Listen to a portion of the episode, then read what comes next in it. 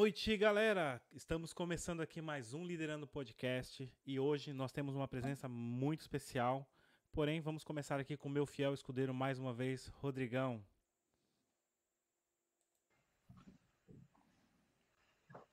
Boa noite, pessoal. Tudo bem com vocês? Espero que sim. Um recadinho rápido para vocês aí. Ó. Vão aqui embaixo, se inscrevam, curta, compartilhe com o máximo de pessoas, que é importante para nós para fortalecer o nosso trabalho. E também estamos em outras redes sociais, Facebook, Instagram.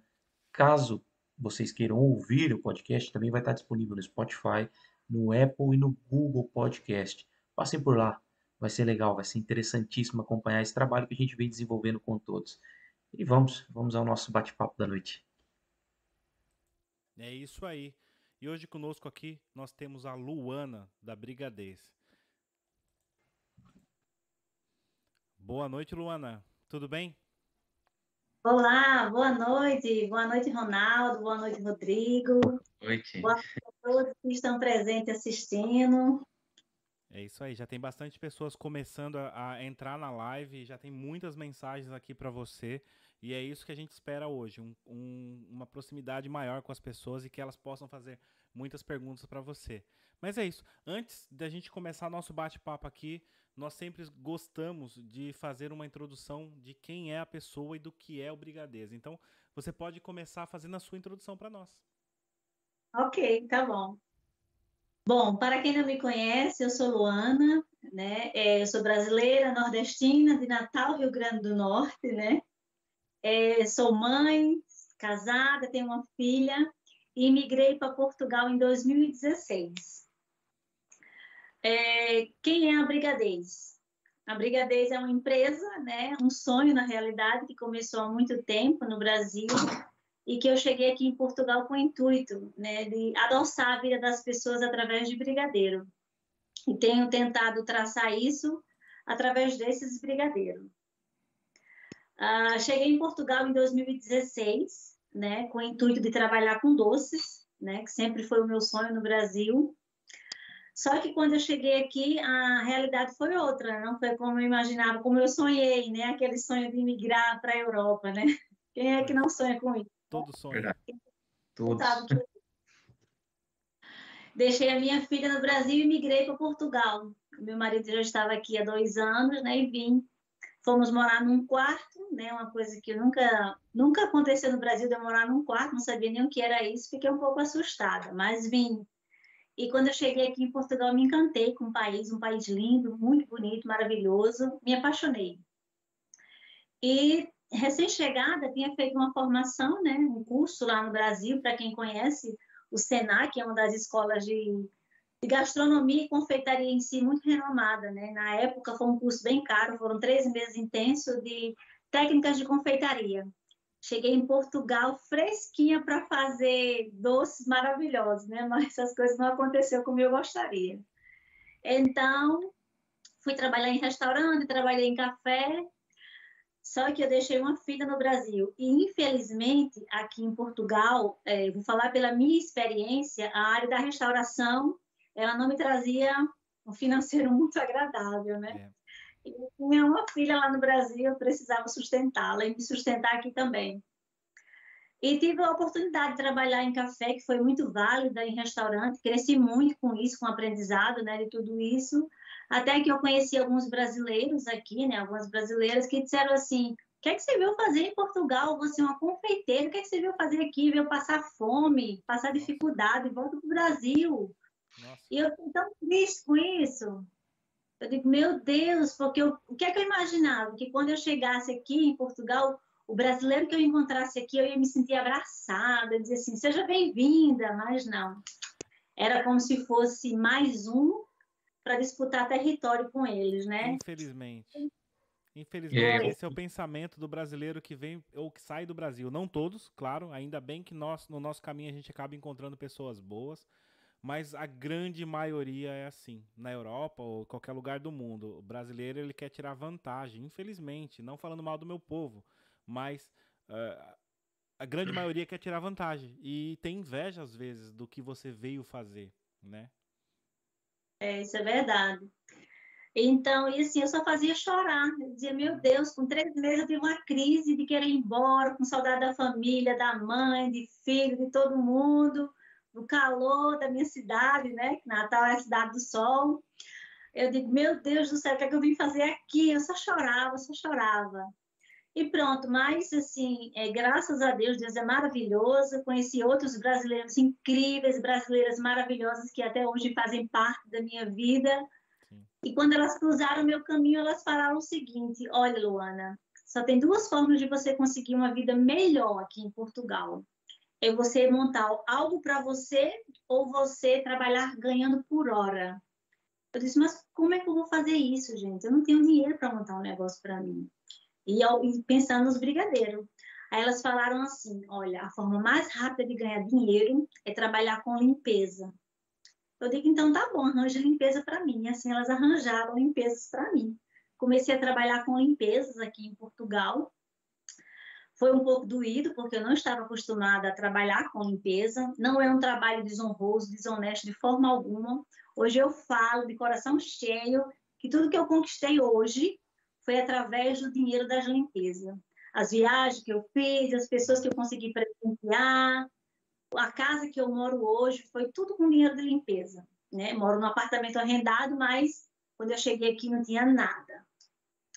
Então, fui trabalhar de limpeza, né? Trabalhei em várias casas, né? Tive umas patroas que me fizeram chorar um pouquinho, até que um dia é, eu encontrei uma, uma patroa, que foi uma das experiências que eu tive aqui em Portugal, que é um pouco engraçada.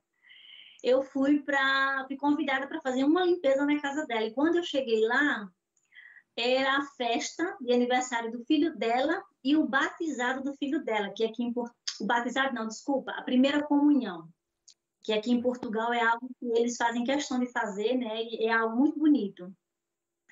Então, é, quando eu cheguei lá, uma casa enorme de grande, uma moradia, né? Enorme de grande, com jardim, com muita coisa. Então, ela, muita gente na casa, né? Ela falou assim, olha, aqui tem isso, isso, isso. E ela disse, você sabe fazer doce? Eu disse, sei, sim. Pronto, eu já me achei, né? Eu digo, ai, meu Deus, essa mulher vai me mandar fazer sobremesa, que coisa maravilhosa. ela queria que eu terminasse uma sobremesa portuguesa, que eu nunca tinha tido afinidade com isso. Então, ela disse: Olha, você faz assim, assim, assim, tudo que ela me ensinou eu consegui fazer. Aí eu vi todo mundo na casa e imaginei: vai todo mundo me ajudar aqui, né, a fazer alguma coisa, né? Ela me mostrou a louça, a toalha que era para usar, os guardanapos, e simplesmente ela disse assim: Olha, a festa do meu filho está nas suas mãos. Eu digo: Nossa. Meu Deus, eu de pé a cabeça. e as minhas amigas e abandonou. Falaram, pois. Eu digo, meu Deus do céu, foi todo mundo embora para a igreja, né, para celebrar a primeira comunhão e, e ficou em casa, só eu e Marcelo. Gente, Marcelo era o cachorro da casa. é, o que vai ser de mim? Muito bom.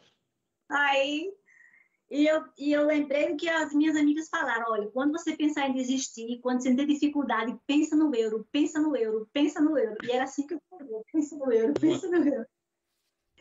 Então, eu fui para a internet como montar uma mesa de, de almoço. Eu não sabia nem para onde ia. Sou muito sincera.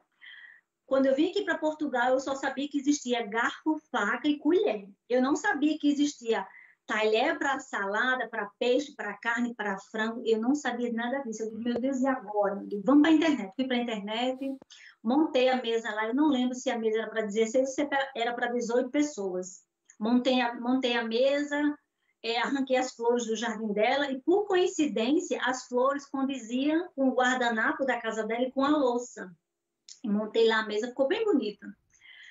E quando ela chegou, ela disse assim, ela abriu a porta e falou assim, meu Deus, o que é isso? Aí eu digo, meu Deus, o que foi que eu fiz? Será que eu acabei com a festa da mulher? Eu comecei logo a tremer, comecei logo a tremer. Então ela disse, Luana, o que foi que você fez? Aí eu disse assim, você não gostou? Ela disse, está maravilhoso, está muito giro. Eu digo, ah, meu Deus, chega a dar um alívio. Que alívio. E as convidadas da festa começaram a perguntar para ela, né? Dizia assim, Olga, é, como foi que como foi que você fez essa festa? Você contratou um catering? Você contratou um buffet? Ela falou não, não. foi uma rapariga brasileira que veio cá para casa e fez isso. Aí eu botei a mão na cabeça, eu digo, meu Deus, saí do Brasil para levar esse nome aqui, meu Deus do céu. Ainda achou que foi xingada. Pois é. Mas a gente sabe que isso é comum aqui, não é? Em Portugal. Pronto. E daí as amigas delas começaram a, a me convidar, né, para que eu pudesse fazer jantares na casa dela. Nossa. E a partir daí eu vi a oportunidade de, de acrescentar brigadeiro nessas festas, né? Comecei a oferecer, né? Dei para elas, para elas conhecerem, provarem. E até então, alguns portugueses não chamavam de brigadeiros, porque eles só conhecem brigadeiro, aquele brigadeiro de chocolate, né? E eu faço vários tipos de brigadeiro, e eles chamavam de os bolinhos nossa, você faz uns bolinhos maravilhosos. E eu dizia, não, mas isso é brigadeiro. Não, mas brigadeiro não é o de chocolate? Eu, não, isso também é brigadeiro também. Ah, mas eu só conheço o brigadeiro de chocolate. Aí eu digo, tá bom, então é bolinho, né? Tava uhum. chegando. Então Com que... bolinho.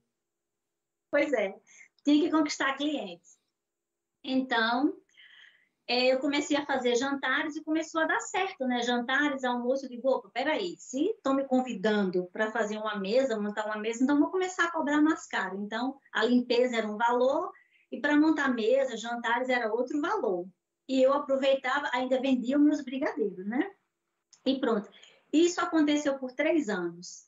É, conquistei outras casas também, né? Fiquei com a semana inteira preenchida. De segunda a sexta-feira eu tinha limpezas para fazer. E aonde eu ia, eu tentava vender os meus brigadeiros, porque eu nunca desisti de vender brigadeiro aqui em Portugal, né?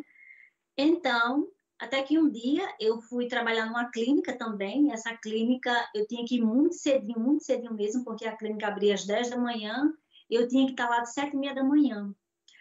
E eu saía de casa às 6h37 da manhã, no inverno. Gente, eu chorava de frio, eu chorava, eu chorava, mas eu precisava ir.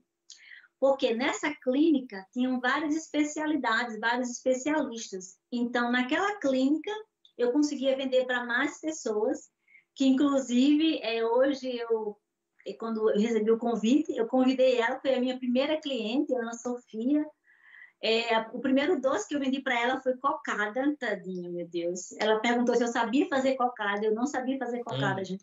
Disse hum. que sabia fazer porque eu queria vender alguma coisa. E eu fui para minha mãe desesperada: Mãe, pelo amor de Deus, como é que faz cocada? Minha mãe me ensinou, eu vendi cocada para ela. Né?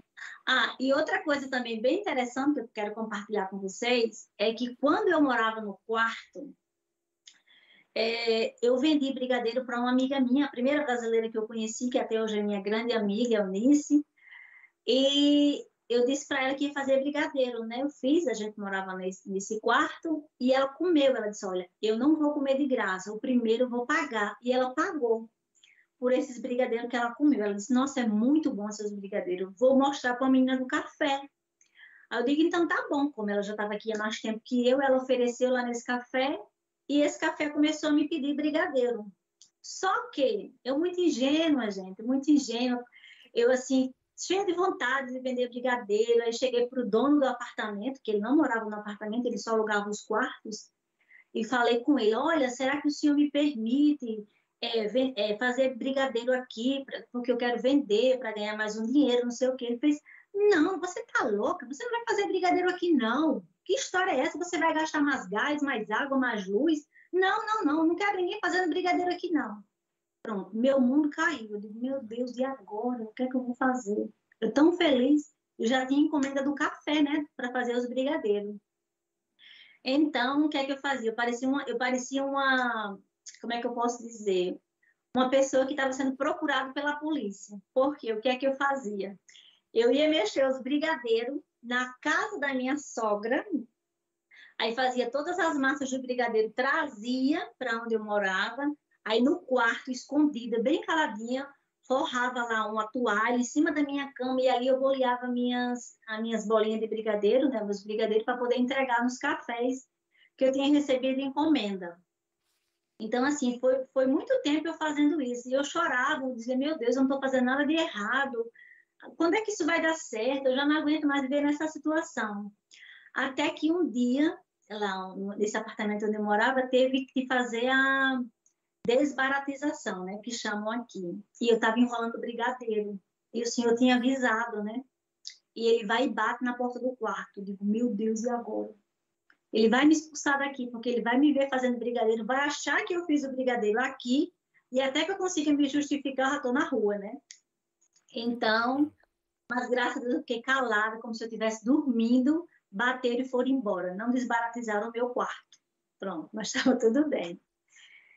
E pronto. E consegui fazer brigadeiro até que passei oito meses morando no quarto, né? Até que, graças a Deus, as coisas melhoraram para mim, para o meu esposo. A gente conseguiu alugar esse apartamento, né? Onde eu moro hoje. É um apartamento pequeno, mas graças a Deus é um apartamento onde eu consigo fazer toda a minha produção, né? A minha, minha cozinha é muito pequena, mas é nela que eu sou muito feliz, consigo fazer muito brigadeiro, graças a Deus. Estou aqui até hoje, no dia 1 de setembro, foi o dia que eu realmente me libertei das limpezas, saí, porque eu estava vendo que a procura estava sendo muito grande de brigadeiro, né? E eu digo que eu devo isso a Deus, graças a Deus, né? E também a um amigo, que eu não posso também deixar de enaltecê-lo. Ele já não está aqui no Brasil, né?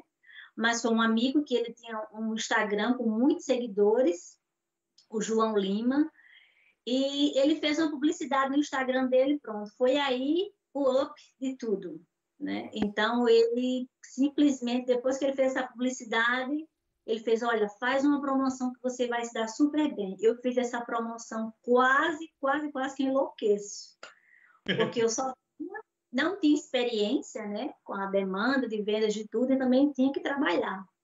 E foi quando eu comecei a vender brigadeiro, criei a página no, no Instagram e as coisas começaram a acontecer. Fazia limpeza durante o dia, quando eu chegava à noite ia mexer brigadeiro e chegou um tempo que eu comecei a sentir o ombro, né? Comecei a sentir o ombro, comecei a sentir o braço, porque nesse nesse percurso todo eu consegui um trabalho que foi o meu primeiro trabalho com contrato, né? É, e nesse, nesse, nessa limpeza que eu fazia, era um senhor que ele tem sete apartamentos e ele alugava todos os quartos. E cada apartamento tinha, tinha não, tem sete quartos e três casas de banho. Então eu ia lá toda segunda e toda quinta e era num prédio de seis andares sem elevador. Então, eu tinha que subir isso. Segunda e quinta era o meu ginásio. Era isso. E quando eu falei, né, é, uma certa introdução que eu falei né, nos stories hoje, que eu lavava 50 casas de banho por semana. Eu recebi um monte de mensagem. As pessoas querendo saber como era que eu conseguia. E era justamente nisso. Porque eram sete apartamentos, cada apartamento tinha três casas de banho. Eu ia toda segunda e toda quinta. Né? Então, dava no total de 42 casas de banho por semana. Só que nessa casa que eu fui, que eu, que eu fiz a festa de aniversário, a primeira comunhão, era uma moradia muito grande, lá tinha quatro casas de banho. Então, eu ia também lá duas vezes na semana. Nossa. Então, duas vezes na semana, vezes quatro, dá oito. Então, pronto. Resumindo, com a minha, dava 50 casas de banho, que eu lavava por semana. Então, as vendas aumentaram, eu comecei a, a, diminuir na limpeza, né? Eu tinha cinco casas, e diminuí para três, depois para duas, e depois eu fiquei só com esse apartamento que era onde eu tinha um contrato, né? Fiquei até aonde deu mesmo, e quando eu decidi sair, eu me organizei três meses financeiramente, porque aqui, a quem está aqui em Portugal, a gente sabe que aqui é realmente é, esse ditado é, antigo e verdadeiro né, se cumpre aqui em Portugal, que diz que aquele que não trabalha, que não coma, né? É diferente, né? Lá no, no nosso país, chega alguém pedindo comida, dá. Aqui é um pouco difícil, é um pouco complicado. Tem muita gente com coração bom que dá, que ajuda e tudo, né? Mas a gente não vê com tanta frequência. Então, eu pensei, eu preciso me organizar se eu quero sair da limpeza. Então, eu me organizei durante três meses, guardei o salário para ter certo né, as minhas despesas fixas, como renda, água, luz, alimentação, tudo. E eu digo, pronto, durante três meses o negócio dos brigadeiros tem que dar certo, porque eu não quero voltar para a limpeza. E eu conversando com minha mãe, com meu marido, com minha filha, e eu falei com uma amiga minha lá no Brasil, e ela falou assim, Lu, se joga, vai, não tem medo não, vai embora, vai fazer esses brigadeiros, porque se não der certo, a limpeza sempre vai existir, mas simplesmente vai. E foi isso que eu fiz. Fui, e graças a Deus estou aqui até hoje. E eu acho que eu estou falando muito, né? Não, a gente está aqui de antenas pé ouvindo aqui toda a sua história. E pela quantidade de comentários que a gente já recebeu, nossa, tem muitos comentários, muitas pessoas assistindo essa live nesse momento. Fica até difícil para que eu leia esses comentários, mas eu quero mandar aqui um, um obrigado e uma boa noite para todos que estão nesse momento assistindo essa live. Mandar um abraço pro pessoal. Tem pessoas da Itália assistindo aqui essa live. É a Priscila de Araújo, se eu não me engano. Ai, minha amiga. Ela tá lá na Itália e tá assistindo, mandando mensagens aqui, dizendo que você está fazendo trabalho aqui em Portugal, mas ela espera receber essas doçuras e essas maravilhas lá na Itália também, em toda a Europa. Então, a gente quer ver isso acontecer também, tá?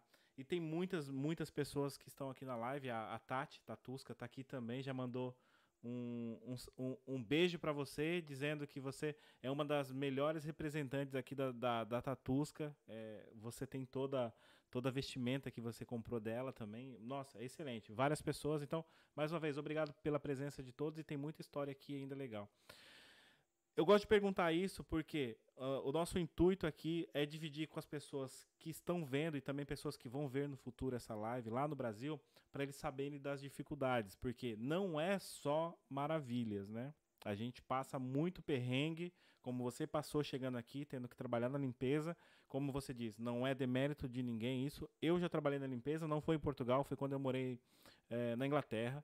Eu trabalhei lá em limpeza como cleaning. Acabei de chegar no país, tinha que trabalhar, aceitei o que apareceu e fui trabalhar com limpeza, eu, minha esposa. Mas assim, tudo faz parte de um trajeto na nossa vida. A gente tem um objetivo e a gente acaba aceitando esse objetivo. Então, é, dito isso, eu quero saber de você, além do, de todo o produto que você faz aqui, que é o, o, o seu carro-chefe, é o brigadeiro, né? Você tem alguma outra coisa que você faz, além desses do, desse docinho nosso brasileiro? Tem mais alguma coisa na sua carta? Não, não. Hoje ah, o meu único produto é brigadeiro, inclusive é uma das nos questionamentos que eu recebo muito, muito, muita gente pergunta, Luana, como você consegue vender apenas um produto? Como você consegue? Já recebi várias propostas de sociedade, Muita gente me diz assim: nossa, seus brigadeiros são tão bons, por que você não faz bolo? Faz bolo também, por favor. E assim, no Brasil a gente já teve casa de bolo, eu, minha mãe, meu esposo. Na realidade, no Brasil eu já fiz de tudo um pouco, porque eu sempre eu sempre gostei muito de vender, sempre gostei, sempre fui empreendedora. Eu comecei a ser empreendedora com 13 anos de idade, vendendo cocada na rua que minha mãe fazia, né? Então, assim, tudo que vocês imaginarem eu tentei no Brasil, de sorveteria, de armarinho, de loja, de cosmético, tudo, tudo, tudo. Então, é, o brigadeiro, eu disse, não, se eu vou fazer um produto, então eu vou fazer um único produto para que ele seja exclusivo e para que eu possa oferecer qualidade ao meu cliente. E é uma das coisas muito positivas que eu recebo, porque tem cliente que diz assim, olha, eu vi sua página e vi que você só vende brigadeiro. Eu preciso provar esse brigadeiro porque para você vender só um produto, então deve ser muito bom. Então, assim, eu fico muito feliz, né? Estudo bastante sobre o brigadeiro, sobre esse doce, né? E sou muito feliz por isso. E hoje ele tem pago minhas contas. E, assim, eu fico mais feliz ainda porque hoje eu consigo compartilhar esse conhecimento, né? Com outras pessoas, consigo ajudar outras pessoas. É, e outra coisa também, voltando um pouquinho atrás, sobre a questão de ajuda, é uma das coisas também que eu decidi compartilhar no meu Instagram foi tudo aquilo que eu não tive no passado. Porque quando eu cheguei aqui, eu só queria que alguém me indicasse, me dissesse assim: olha, Luana, aqui tem uma loja que vende granulado, que vende brigadeiro. A nata daqui é o creme de leite do Brasil, porque até então eu não sabia. O chocolate que deve usar é esse, porque no meu paladar, o chocolate daqui tem menos açúcar do que o nosso no Brasil. Então, eu tive essa dificuldade. Todo mundo que eu perguntava, ninguém me falava nada. Eu só queria uma informação de onde, onde eu poderia comprar chocolate, forminha, é, granulado, ninguém me falava nada. E o que é que eu fiz? Tem umas caixetas que eu uso, que é uma caixinha que eu ponho o brigadeiro, e eu precisava muito disso, porque é uma forma de transportar o brigadeiro com segurança. Então, eu perguntei a tanta gente, ninguém me falou quem fazia brigadeiro, né? E não falava. Então, eu decidi fazer um curso de silhoete, que é onde faz as caixetas, né? Paguei, fiz esse curso, né? Lá onde eu conheci, que eu digo, foram os dois anjos que eu conheci, né? É, foi a Jeane e a Cássia. Elas duas são duas brasileiras também empreendedoras. E a Jeane, ela faz bolo, brigadeiro, trabalha com silhoete. E a Cássia é a professora de silhoete, onde ela ensina, né? Onde ensinou a fazer as caixetas e muitas outras coisas. E ela perguntou qual era o objetivo de cada aluno daquele curso. E eu falei, olha, eu não estou aqui porque eu quero fazer topo de bolo é, silhuete, não. Eu só quero fazer essas caixetas. Ela disse, sério? Eu digo, sério. Ela disse, o que mais? Aí eu contei minha história. Eu digo, olha, eu quero fazer brigadeiro, mas eu não sei onde eu encontro nada. Gente, elas simplesmente, elas duas, elas pegaram na minha mão e disseram assim, olha, eu vou mostrar para vocês onde tem tudo. E elas simplesmente me mostraram todas as lojas, todos os sites, fornecedores. A Jeane até me ofereceu a comprar com o próprio fornecedor dela. Ela disse: olha, você compra em meu nome, se você quiser. Então, assim, elas duas foram o divisor de águas na minha vida. E eu prometi para mim mesma que as pessoas que cruzassem o meu caminho não ia passar pelo que eu passei. O que eu pudesse compartilhar, eu ia estar compartilhando. Porque uma coisa que eu acredito, que dica boa é dica compartilhada. E quando a gente compartilha, a gente também recebe. Então, eu acredito muito nisso. E é o que tem acontecido na minha vida, né?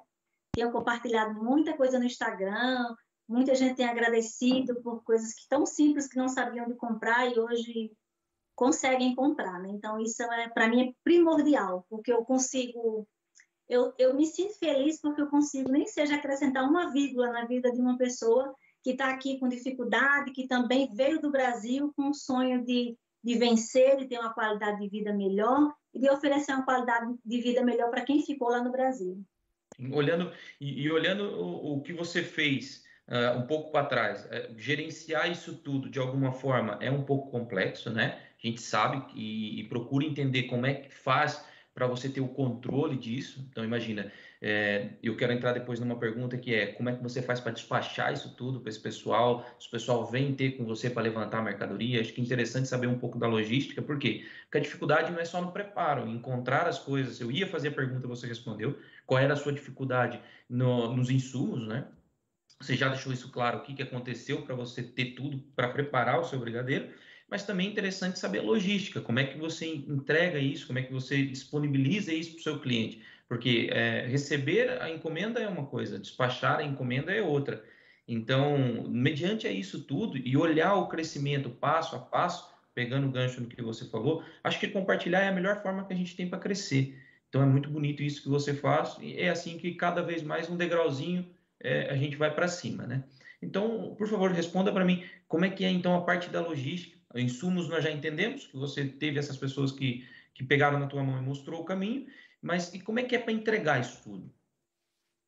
Bom, é, na, na, minha página, né, cada dia eu tento facilitar a vida do cliente, então o que que acontece? É, o cliente ele pode vir aqui na minha casa, né, ele faz o pedido na página, no Instagram, ou até mesmo pelo WhatsApp, vem na minha casa, recolhe, ou então ele pode solicitar entrega. Como é que funciona essa entrega? Que é outra coisa também é muito engraçada na minha vida. É, essa entrega surgiu na minha primeira Páscoa aqui em Portugal, e uma cliente, ela pediu para que um estafeta da Globo viesse levantar um ovo de Páscoa aqui em casa. E eu falei, olha, eu tive uma má experiência com a Globo, né, que uns brigadeiros chegaram destruídos para uma cliente, então eu não solicitei, não solicitei mais esse serviço. Ela falou: Não, tudo bem, é, eu me responsabilizo, mas eu vou mandar ele aí. Eu disse: Tá bom. Foi logo na época quando começou mesmo a pandemia, né? Ninguém podia sair na rua, então o estafeta veio aqui em casa e pediu esse ovo de Páscoa. Só que na minha primeira Páscoa, muita gente queria ovo de Páscoa e ninguém podia vir levantar e eu não tinha que entregar. E a ideia foi da minha filha. A minha filha falou assim: Mãinha, pega o contato desse estafeta e fala com ele. Eu digo, ah, não, Laura, será? Mulher, fale, mulher. Vai deixar dinheiro. Aí eu digo, ai, Laura, não, mulher. Aí eu morri de vergonha. Eu digo, olá, tudo bem? Será que você poderia me dar seu contato meio de segurança? Aí contei a história, né? Que tinha tido uma experiência com outro entregador. Ele, não, tudo bem, deu o nome dele, tudo bonitinho, e foi embora. E eu pedi para que a gente me dá o feedback em relação a como chegou o ovo de Páscoa dela. E ela disse que chegou cinco estrelas. Aí Laura falou assim: tá vendo aí, mãe, mulher? Vai embora, liga para esse homem, pede para esse homem fazer tuas entregas. E assim eu fiz. Aí eu digo: Olá, tudo bem? Será que você poderia fazer as entregas para mim? Expliquei. Ele fez: Olha, faço sim, só que eu faço fora da aplicação e faço o mesmo valor. Eu digo: Ok. Na mesma hora eu coloquei na página: Temos entregador. Nossa, todo hum. mundo com de ovo de Páscoa. Pronto. E desde a primeira Páscoa eu peguei esse rapaz e até hoje não soltei. Pronto. Hoje é ele que faz minhas entregas. Ele não tem nenhum vínculo empregatício comigo. É, quando eu preciso de serviço dele, eu ligo para ele, eu envio a morada para ele, envio o valor, envio para o cliente, e assim a gente consegue conciliar um horário. Porque, assim, ele é um rapaz muito responsável e ele é muito solicitado, porque ele não faz entrega só para mim, como também faz para outras pessoas, né? Uhum. Eu já tentei ter um entregador fixo aqui, mas infelizmente assim, eu ainda não consigo pagar um salário para essa pessoa e muitas vezes nem todo mundo é tão honesto, né? Que às vezes quer cobrar um valor exorbitante. É tipo assim, ele fez uma entrega para mim de um valor, duas semanas depois dessa mesma entrega ele já acrescentou mais alguma coisa porque disse que o combustível aumentou, enfim, não é não é sincero, né? Pois. Então até hoje quem faz minhas entregas é esse rapaz, o André, que fazia as entregas da Brigadez, né? E é tá ao alcance. Né? Não, Não, ele é português. Ih, Não, que é maravilha, é cara. Maravilha. É porque maravilha. a gente vê muito brasileiro nessas entregas, né? Da Globo, da Uber. Não, ele, ele é. Por incrível que pareça, o entregador que deu errado na entrega era brasileiro. E esse que faz minha entrega hoje é português. Que bom, que bom. Boa experiência com, com português também. Muito bom. É, eu queria que você contasse aqui. Eh, eu achei curioso, claro que é uma parte dessa história, a gente precisa tocar nela, que é uma parte triste da parte que a gente já conversou, mas a parte curiosa que foi muito interessante da sua mãe quando veio visitar você. A propaganda que ela fez, mesmo numa situação debilitada, ela fez uma propaganda muito forte para você, não foi? Foi, foi. É, eu estou aqui em Portugal, vai fazer cinco anos, né? Eu sempre quis que minha mãe viesse a Portugal. E ela sempre dizia assim, que é um ditado nordestino, né? Quem é nordestino vai entender, que diz assim, só deixo o meu cariri no último pau de arara. e eu disse, mãe, vamos em Portugal. Não, eu não vou em Portugal, não. Vou fazer o quê em Portugal? Passar frio? Não, deixa eu aqui no meu Nordeste, no meu calor. Eu digo, tá bom, mãe, tá bom, pronto. Fui no Brasil há dois anos atrás, visitei ela e disse, olha, agora é a senhora que tem que me visitar. Então, ela veio agora em dezembro, né? Criou coragem, veio. E a, a princípio era passar três meses comigo, né? Então, ela veio e no dia 7 de fevereiro, era o dia que ela ia embora, a gente ia comprar flores e ela simplesmente, assim, ela simplesmente não, ela caiu e até hoje a gente não sabe como que ela caiu. A gente não sabe se ela escorregou, a gente não sabe se ela tropeçou, a gente não viu nada. Quando eu olhei, minha mãe já estava no chão. Nossa. E quando eu vi, pronto, o osso estava um pouco saliente, né? E partiu, Tem quebrou mesmo o joelho. exposta mesmo. Isso, né? Então, chamamos a ambulância, foi muito rápido, né? Em termos do atendimento da minha mãe, não posso reclamar de nada, foi maravilhoso, trataram ela muito bem. Eu fiquei preocupada porque ela não entendia muito bem o que os portugueses falavam, né? E eu fiquei preocupada. Ela foi na ambulância, não levou telemóvel, não levou nada, e eu fiquei super preocupada. Em pandemia, ninguém poderia entrar no hospital, nem acompanhá-la, nada. E depois ela falou para mim, né, quando chegou no hospital, nas urgências, ela dizia, ligue para minha filha. Aí a enfermeira dizia assim, qual o número da sua filha? Ela disse, eu não sei, eu não sei, mas ela vem brigadeiro, é no Instagram, brigadeiro, olha aí, brigadeiros. E as enfermeiras falavam, mas a gente não pode, não, a gente não tem. Não, mas é só mandar uma mensagem, brigadeiro, ela vai saber, vai lá, ela tem uma página, ela vem brigadeiro. E o povo ficou tão curioso com isso que as pessoas foram na página, né, depois do acontecido. Eu recebi encomendas de, de enfermeiro, do pessoal que trabalha lá na, na, no hospital, né, de brigadeiro, e falaram que foi justamente isso, de uma paciente que falou que entraram na página, viram os brigadeiros e ficaram curiosos para provar, né?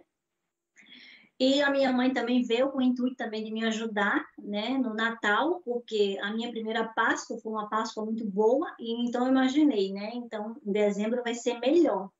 E como eu tinha pedido demissão das limpezas em setembro, eu apostei muito em dezembro. Então eu digo, mãe, vem, a senhora passeia, fica comigo e ainda me ajuda na produção. E assim foi. Só que no dia 7 ela sofreu essa queda, foi cirurgiada, né? Ela caiu no domingo, quando foi na segunda-feira, antes do meio-dia, ela já estava sendo cirurgiada, graças a Deus, muito bem atendida, e nesse outro hospital, do mesmo jeito. Ela foi atendida no hospital de urgência e a cirurgia ela fez no hospital de ortopedia. E lá a mesma coisa. A senhora da limpeza, as enfermeiras, os médicos, o porteiro, todo mundo sabia que a filha dela vendia brigadeiro da Brigadeiros. Que bonitinha. E ela foi olha, quando você vier me buscar, traga brigadeiro, que eu quero dar a fulana, a cicrana e a beltrana. Eu disse, tá bom, mãe. E assim eu fiz. Todo mundo ganhou brigadeiro. Eu levei, né, como forma de agradecimento, claro, e eles passaram a ser meus clientes, né? Ela fez 30 sessões de fisioterapia e toda vida que eu ia fazer fisioterapia, sempre tinha alguém. Olha, você vem para fisioterapia com sua mãe hoje? Eu sim. Então traz uma caixa de brigadeiro que tem uma, tem uma enfermeira que está fazendo aniversário. E assim foi. E até hoje eles são meus clientes, né? Dos dois hospitais. É, e nesse, nesse intervalo de tempo, aproveitando também, é, aqui em, em Portugal, o Dia dos Namorados se comemora em fevereiro. E a minha mãe sofreu a queda no dia 7 e o dia dos namorados era dia 14. Dia 14 era dia 12, já não me recordo. Então, é, minha mãe chegou do hospital, né? Ah, não, no domingo minha mãe sofreu a queda. No domingo que a minha mãe sofreu a queda, parece que eu tinha que passar por algum tipo de provação, né? E eu, até o momento eu só tinha quatro encomendas ou era três para o dia dos namorados, não tinha mais que isso. A minha mãe entrou na ambulância, o meu telefone começou a receber mensagens, as pessoas querendo encomendar pedido de namorado, e eu sem ter cabeça de atender ninguém, de fazer pedido, mas eu precisava me concentrar porque ali era o meu trabalho, e eu pensei, não, agora que eu preciso focar no meu trabalho, atender o meu cliente. Então, é, me centralizei, né, me foquei e comecei a atender os meus clientes não dormi, fiquei paralisada, né? Mas pronto, passou. Na segunda-feira consegui falar com ela. E na quarta-feira minha mãe recebeu alta do hospital. E o meu pai estava internado no Brasil, né? Ele estava internado, ele, meu, meu pai tinha problemas de AVC. E quando foi na quinta-feira eu recebi a notícia que o meu pai estava com Covid e que veio a falecer. A minha mãe chegou na quarta-feira em casa e na quinta-feira eu recebi a notícia que meu pai tinha falecido. Nossa, eu simplesmente paralisei. Eu não conseguia falar, eu não conseguia pensar, não conseguia raciocinar, não conseguia fazer nada. E eu dizia, meu Deus do céu, me ajude. Pronto. Teve alguns problemas no Brasil para enterrar o meu pai. Meu pai só conseguiu ser sepultado no sábado. E eu consegui assistir o sepultamento do meu pai, né, por chamada de vídeo, e foi ali que quando a ficha caiu. Eu chorei, né, não consegui, não consegui me conter. Chorei, chorei, chorei desesperada, né, porque eu vi a minha mãe que tinha acabado de sofrer uma queda e perdeu o meu pai sem poder me despedir, sem poder abraçar, enfim, né? Infelizmente essa pandemia veio para devastar muita gente. E foi aí através de tudo isso, aí, desculpa. Força. Pode beber água. É isso mesmo. Se hidratar com esse calor que tá fazendo aqui, para mim não é comum. Você veio do Nordeste, tá acostumada, né? Um pouquinho desse calor. Pois é. Então, que me recompor, né? É, diante dessa situação toda e o meu telefone não parava, as pessoas só encomendando, e até então ninguém sabia de nada do que tinha acontecido com meu pai, nem com minha mãe. E nesse período, dos pedidos que eu recebi, eu troquei todos os pedidos, todos. Os pedidos que era para entregar no sábado, eu mandei no domingo, que era para mandar no domingo, mandei no sábado, que era para mandar de manhã, mandei à tarde, e assim vice-versa. E os clientes mandando, o meu não é esse, o meu não é esse, eu tentando justificar. E foi aí que, pela primeira vez, Luana apareceu no Instagram. Que eu disse, não, eu preciso dar minha cara, porque o meu cliente ele não tem culpa dos problemas que aconteceram comigo, eles não estão sabendo o que está acontecendo comigo, então eu preciso me expor, preciso falar o que está acontecendo. E foi aí quando a minha filha gravou, né? Eu falei tudo o que aconteceu com minha mãe, com meu pai, recebi muitas mensagens de carinho, de apoio. Todos os clientes entenderam e parece que, como forma de consolo, é, as minhas vendas elas só aumentaram. Aqueles clientes que deu errado os pedidos, eles não só pediram novamente, como pediram para presentear outras pessoas, né? Então, eu vi que ali, a gente que é empreendedor, que é imigrante, a gente tem que ter uma cabeça muito boa, porque não é fácil a gente conseguir é, lidar com a situação de uma perda, estando distante, sem poder se despedir, sem poder abraçar, e ter que tocar um negócio para frente. Você tem que ter uma cabeça boa para dizer para as pessoas o que aconteceu e por que você errou e reconhecer o seu erro. Isso é fundamental. E eu passei por isso e depois que eu apareci no Instagram, eu vi que o meu negócio ele só cresceu.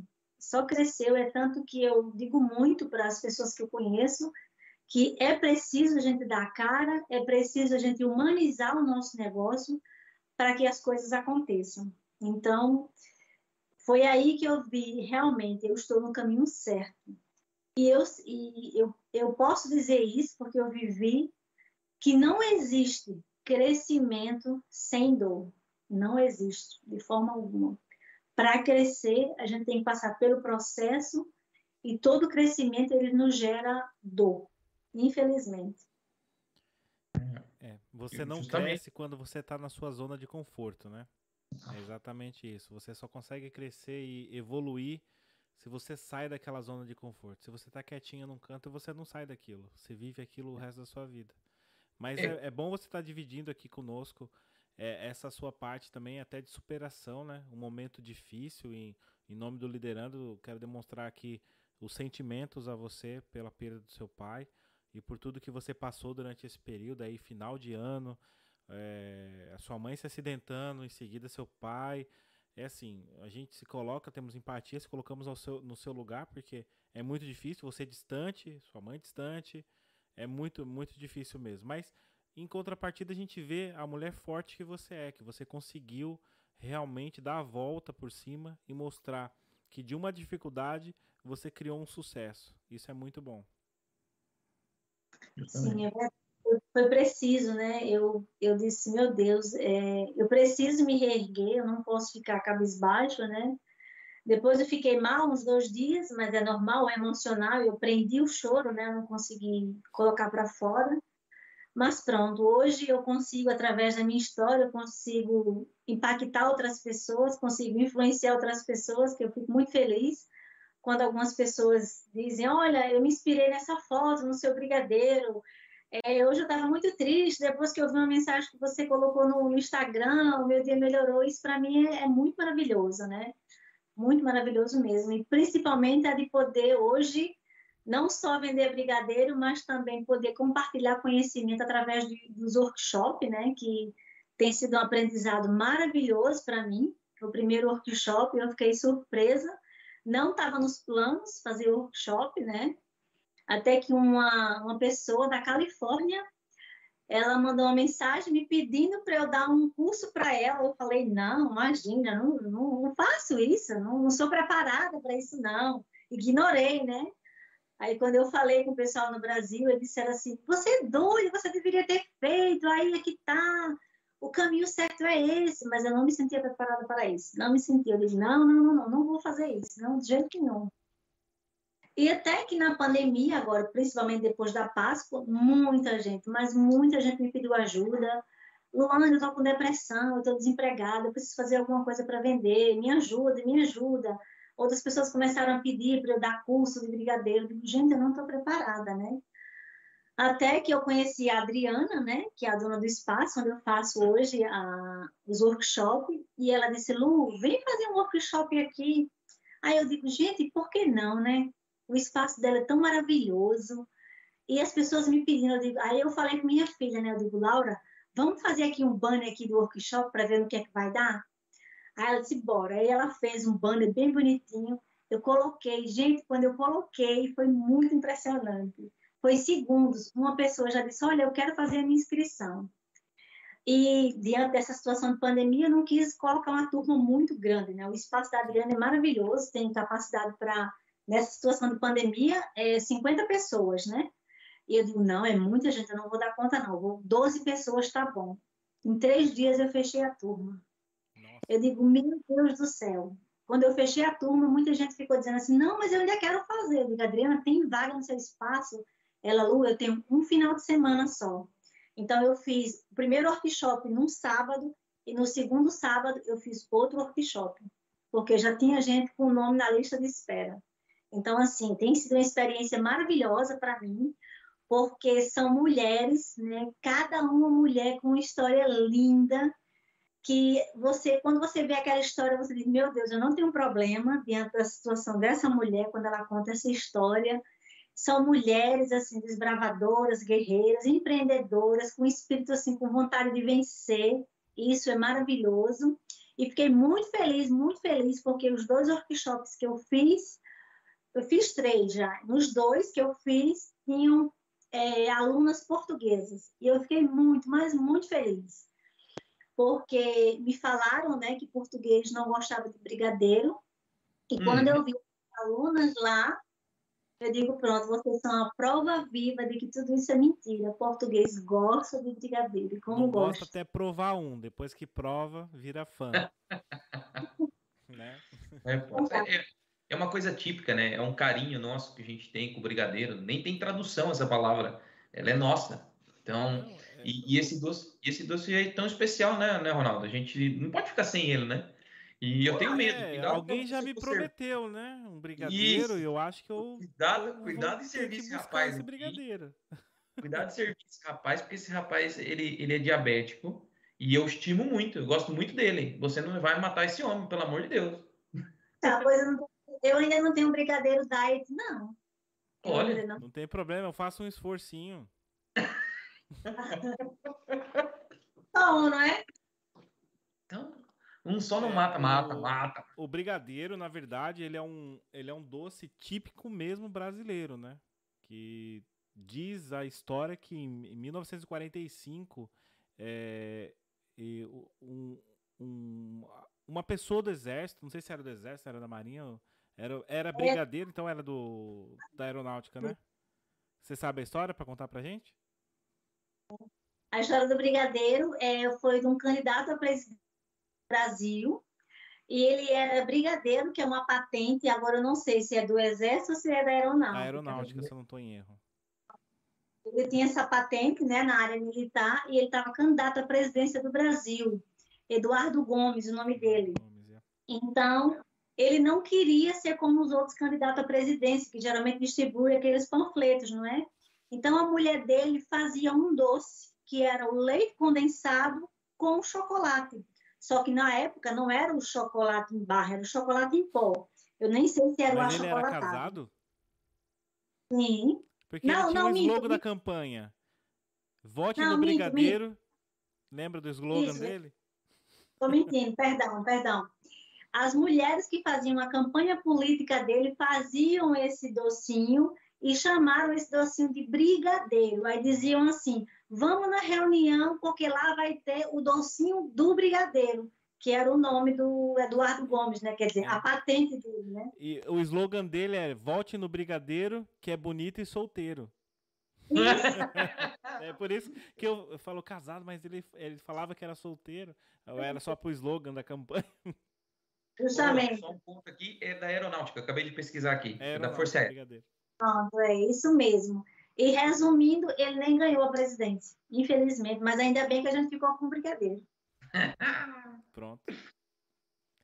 Pois é. Você ainda comentou bem. aqui conosco sobre a, a dificuldade. Queria perguntar para você, uh, a dificuldade para encontrar os produtos. Você importa alguma coisa ou você consegue encontrar tudo aqui em Portugal ainda? Para fazer produtos eu, e insumos? Eu importo, sim. É, hoje a principal matéria-prima, que é o chocolate, né? É, eu trago ele da Espanha, né? Eu comprava aqui, eu comprava aqui em Portugal, só que ficou muito alto é, o custo do chocolate, porque o que, é que aconteceu? Na pandemia, muita gente passou a fazer bolo, brigadeiro, tudo, né? Brownie, bolo no pote, copo da felicidade. Então, as pessoas passaram a consumir mais o chocolate. É tanto que eu cheguei numa loja, o senhor disse assim, o que é está acontecendo com esse chocolate? Porque agora ele está esvaziando as prateleiras, onde ele ficava tanto tempo nas prateleiras. Aí eu digo, é muita gente trabalhando com ele, né? Então, o que é que aconteceu? Como a procura daqui aumentou, então aumentou aqui o custo, eu deixei de comprar aqui e passei a comprar na, na Espanha, mas também passei a comprar porque eu compartilhei no, no meu Instagram aonde eu comprava chocolate, né? E na, no meu ponto de vista era o lugar mais barato aqui em Lisboa. E cinco pessoas disseram: Olha, na Espanha tem muito mais barato. Então eu passei a comprar o chocolate na Espanha.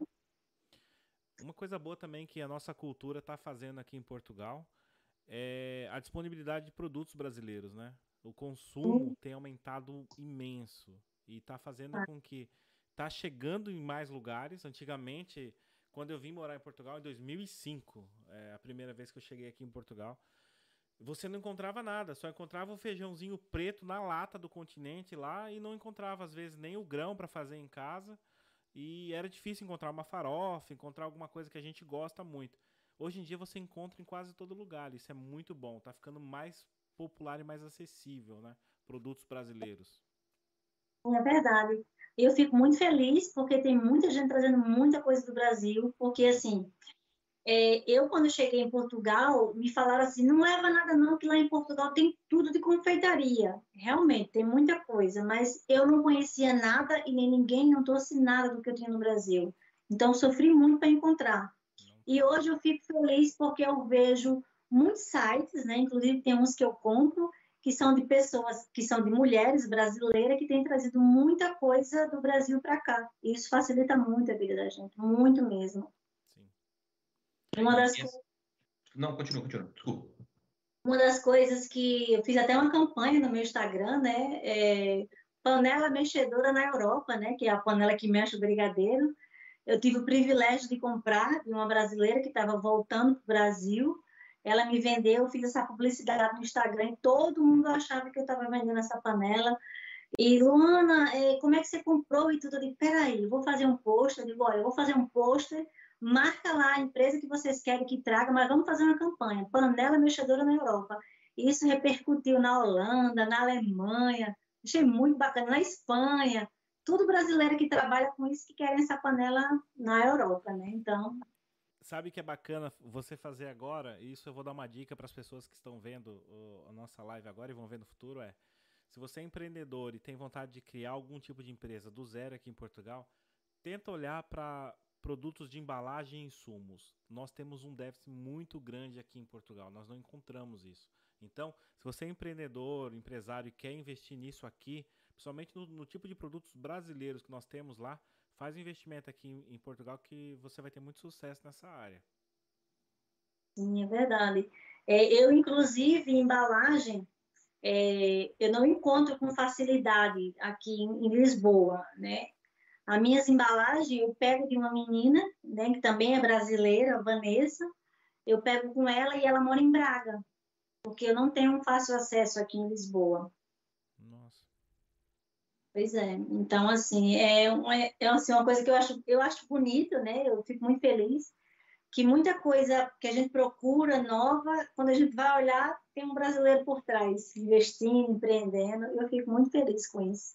E, e mais uma vez mostra é, que é possível, né? Olha a história, olha a sua trajetória até aqui e muita gente lá é, tenta procurar de alguma forma e não encontra. Então o liderando vem para isso também, para fazer essas pontes, para mostrar que é importante e, que é possível, né? E também mostrar, ó, como o Ronaldo fez, disse agora, olha, pessoal, atenção, o que a gente está mostrando aqui, a gente tem déficit nisso.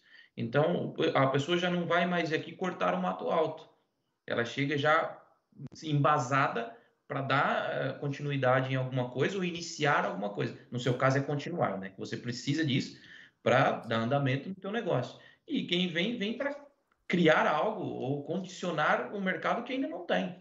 É, isso é importantíssimo.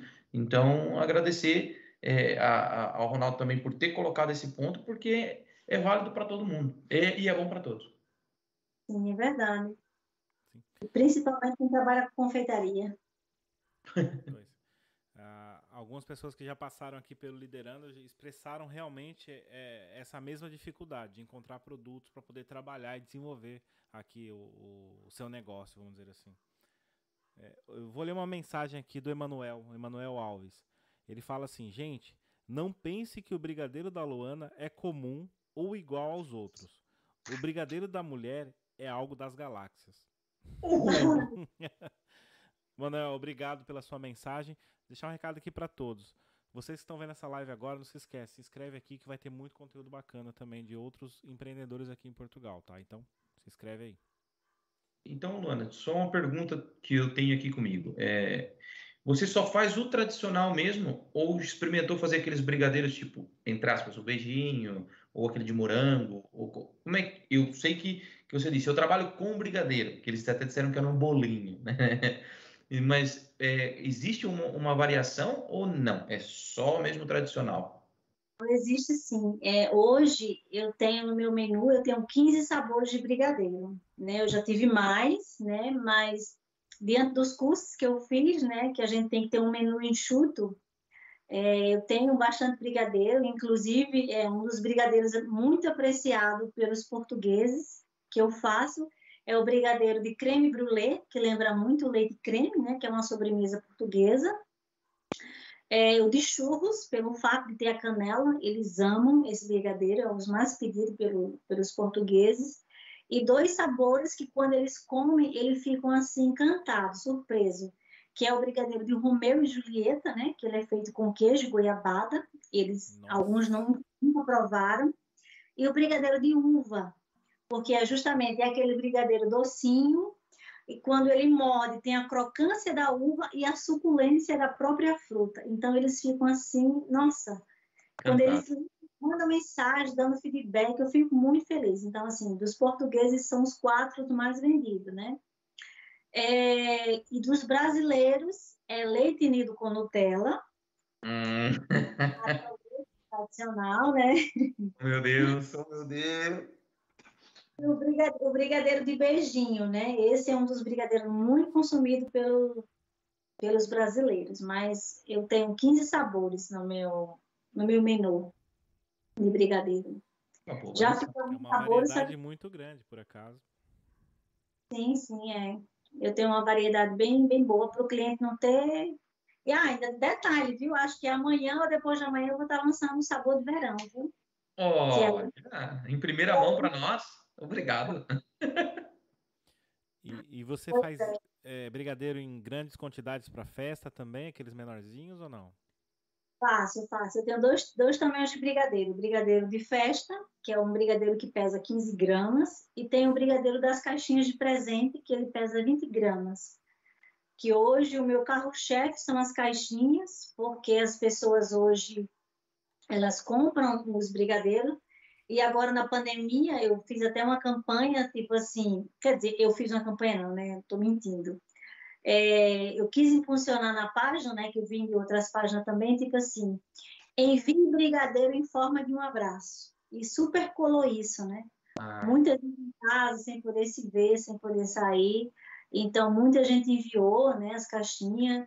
E, tipo assim, eu recebo é, encomenda de caixinha que, tipo assim, tem uns que com as cartinhas que me fazem chorar, outros é com pedido de desculpa, outra caixinha que é enviada para dizer assim, nossa, você é importante, eu sinto sua falta, eu amo você, até mesmo um pedido para sair, né? Eu já recebi aqui que as pessoas me enviam, né? O entregador vai lá e leva. Então, assim, tem sido algo muito maravilhoso essas caixinhas, né? Porque cada caixinha tem uma história diferente para contar, né? Mas faço sim, faço de festa e faço as caixinhas de presente que tem sido um sucesso aqui, e sempre vão acompanhada com florzinha, e tem cliente que diz assim, É, se não tiver flor, eu já sei que não é brigadeiros. Olha, uma marca, uma identidade. E é importante a gente dar a, a identidade para a nossa marca e, e, saber que aquilo vem de você, provém de você, né? A pessoa vai olhar aqui e falar, opa, né? Isso aqui eu sei de onde vem, é da Luana, é da Brigadeiros. E, e olhando também, eu quero só fazer uma pergunta lá atrás. É, eu sei que você disse assim, eu não trabalho com outras variedades de produto, mas olhando para o brigadeiro em si, não daria para você apostar talvez num brigadeiro de pote, que é um, vamos dizer assim, é um hype do momento, é que o pessoal também gosta muito, ou você acha que não? Manter o que você tem hoje já é bom e melhorar ainda mais para o futuro, continuar com essa qualidade que você já tem dentro do, do teu processo? O que, que você acha? É assim, no verão passado eu até lancei, né, o, o brigadeiro no pote, que foi com frutas da época, né, é, fiz com fruta vermelho, né, que aqui é, um, é uma fruta muito comum aqui, fiz com, fiz com geleia de frutas amarelas, fiz com uva para trazer uma certa refrescância, né, no sabor do, do brigadeiro no pote, eu fiz. Só que, assim, esse ano muita coisa mudou, é, agora nesse verão, né, a demanda do brigadeiro ela aumentou, ela não está igual como a do ano passado, ela aumentou bastante. Então, tipo assim, eu já não consigo conciliar fazer um brigadeiro no pote e fazer um brigadeiro Entendi. comum, tradicional. Por quê? Porque, assim, pronto, agora esse verão a minha filha está trabalhando, né? O primeiro trabalho dela de verão, está super feliz. É, o meu marido voltou a trabalhar, não está totalmente, porque ele estava de layoff, né? Está trabalhando parcialmente. Então, fim daqui eu fico um pouco que sozinha, porque, assim, eu vou até usar a frase da Tatusca, né? Que ela fala assim, é eu keep, né? Então, eu sou eu que atendo, respondo as mensagens, que tiro as fotos, que publico, que faço a produção, as compras, só não faço as entregas, né? Porque hoje eu não consigo. Mas, assim, eu tenho a intenção de, futuramente, de fazer envios, que é uma das coisas que as pessoas me pedem muito, muito mesmo. Principalmente as pessoas que moram na margem sul. Por quê? Porque a entrega para a margem sul sai muito cara. Porque devido à distância, às vezes tem, tem lugares que tem que pagar portagem. Então, não compensa. E eu ainda não faço envio porque eu ainda não encontrei uma caixa adequada para fazer envio. Hum. Já fiz uma experiência, não gostei do resultado, não chegou legal o brigadeiro. E o meu intuito é que o cliente receba o brigadeiro da forma que ele vê no meu Instagram. E não receber um brigadeiro amassado, né? É, defeituoso. Não, essa não é a minha intenção. Então, por isso que eu ainda não faço, mas eu tenho intenção sim é, tenho intenção, né, se Deus quiser, de ter um ateliê, ter um espaço para mim, mas é como eu, eu, sempre pensei, né, eu tenho, eu tenho tentado adaptar a minha casa até enquanto der ficar na minha casa. Quando eu sentir que a minha cozinha não comporta mais a minha produção, eu vou ver que realmente é a hora de sair. Mas eu tenho um plano, sim, de poder fazer, de fazer envios, né? E quem sabe de lançar outros produtos também. Quem sabe aí no futuro bem próximo, trazer uns bolos. Não um bolo artístico, né? Mas um bolo caseiro com a, com a pegada brigadeiro. Quem sabe? Vamos ver. Senhora, sim, senhora. a ideia também de ir para um, um espaço físico seria interessante para você ter mais workshops também, né? Isso é verdade. É, esse é o meu intuito, de ter um ateliê e nesse próprio ateliê eu conseguir dar aula, né? Fazer consultoria. Muito bom. É... Muito bom mesmo. Voltando um pouquinho lá para trás, bem para trás mesmo, que você falou que tem essa veia de empreendedora já há muitos anos, que você vendia cocada na rua, era isso? Vendia. A minha mãe fazia cocada, né? Começou com uma tia minha, né, por parte de pai, e ela fazia cocada e eu tinha que vender. E chegou uma altura que a minha mãe ficou desempregada, né? E a minha mãe é separada do meu pai, então é, era só minha mãe para tudo, né? Então ela disse: Olha, vamos fazer cocada para vender, você vai ter que vender. E se você chegar em casa com essas cocadas, você vai apanhar, tem que vender tudo. Nossa, eu, que incentivo. Que pressão. Ouvindo, né, mãe? Que ela tá aí na live. então, eu ia vender e, gente, tem até uma musiquinha que eu cantava nessa ah, Vai ter que cantar. Vai ter que era cantar. Assim, era assim, Olha a cocada da Lulu, é barato para chuchu. E quem faz a cocadinha é a menina de trancinha, que era minha tia, que ela usava duas tranças. Nossa! Uau. E nesse ritmo, assim, eu vendi muita cocada. E com o dinheiro das cocadas, minha mãe pagou aluguel muito tempo, sustentou a gente por muito tempo. E depois da cocada, né, eu comecei a vender, eu gostava de ver o dinheiro, né, mas o dinheiro ia para a mão da minha mãe, ela não me dava nada. Eu eu vou começar a vender alguma coisa. E pronto, aí daí comecei a vender tapaué, natura, vendia tudo, gente. Montei vários negócios no Brasil, vários. E todos os negócios que eu montei no Brasil, o último negócio que eu montei no Brasil foi uma casa de bolo e faliu por má administração, porque eu sempre achava que todo dinheiro que entrava era lucro, né? Então, quando eu cheguei aqui em Portugal, eu percebi, eu me reconectei com os erros do passado e trouxe para o meu presente hoje, que é os erros que eu não cometo mais. É por isso que até hoje eu ainda estou em casa, porque eu não quero cometer o mesmo erro do passado, né? E dar um passo maior que a perna, eu não quero fazer. Mas fui empreendedora muito tempo mesmo, e eu adoro vender, adoro. Tá, tá no sangue mesmo. É, já, e, já, e já saiu assim, formado em marketing, né? Porque já até single, é, jingle, né? Fez jingle, fez tudo, já é formado em marketing. Hum, muito bem, muito bem. Pois é, eu, até, eu sempre digo, olha, o brigadeiro da brigadez, você come e vira freguês.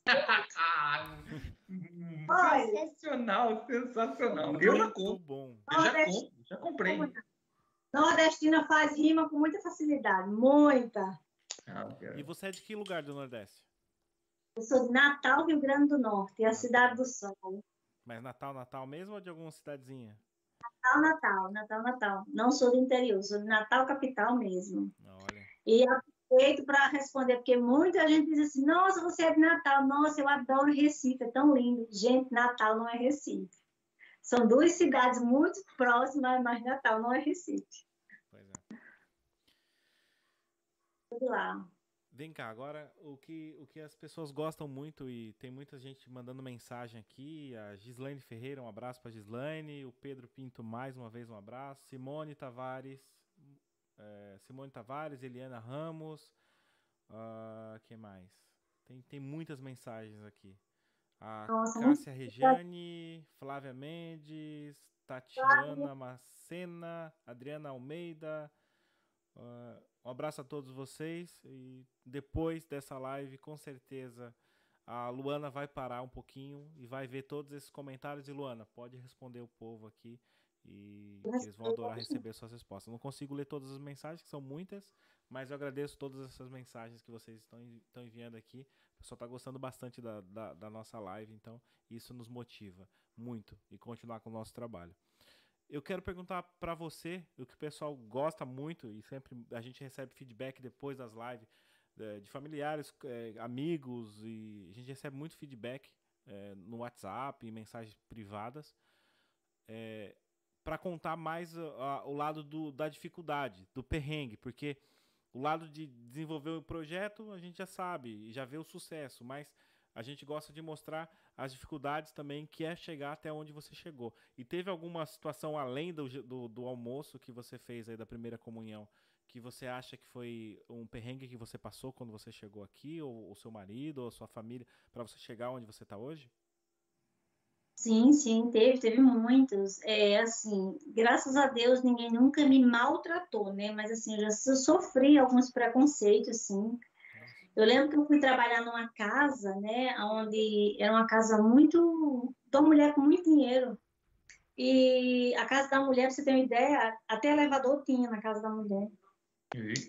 Quando eu cheguei lá, né, na casa dela, é, era para fazer tudo, até cozinhar, né? A princípio foi muito cordial comigo e tudo, e me falaram que ela tinha um problema, na, ela tinha um tumor no cérebro, né? Que eu tivesse paciência com ela. Então, nossa, eu fiquei toda cheia de compaixão da mulher, morrendo de dó da mulher. Só que eu comecei a perceber que ela me gritava, fez alguns testes comigo com dinheiro, né? Tipo assim, aquela coisa de colocar aquele monte de dinheiro ali, sair quanto é que você não está vendo, né? Para fazer o teste, para ver se alguém vai levar, né? Só que, para mim, eu ignorava, não é meu, então eu não pego. Isso. E ela foi e disse assim: Olha, aqui na minha casa não se come leite condensado, porque todo mundo que eu vi já falava que era confeiteiro, trabalhava com doce, porque eu queria uma oportunidade. E ela falou assim: Olha, aqui nessa casa não entra leite condensado. Eu, ok, tudo bem. Então ela disse: Faça uma sobremesa para mim. Eu digo: Meu Deus, uma sobremesa sem leite condensado, sem açúcar, como eu vou fazer com essa mulher? Aí ela disse assim: Descasca uma laranja para mim. Então, pronto, eu fui descasquei uma laranja, coloquei num prato e levei para ela. Eu tô habituada a chupar laranja com a mão. Pronto. Aí ela foi e disse assim: e eu vou comer com a mão? Aí eu falei: eu vou pegar um talher para a senhora.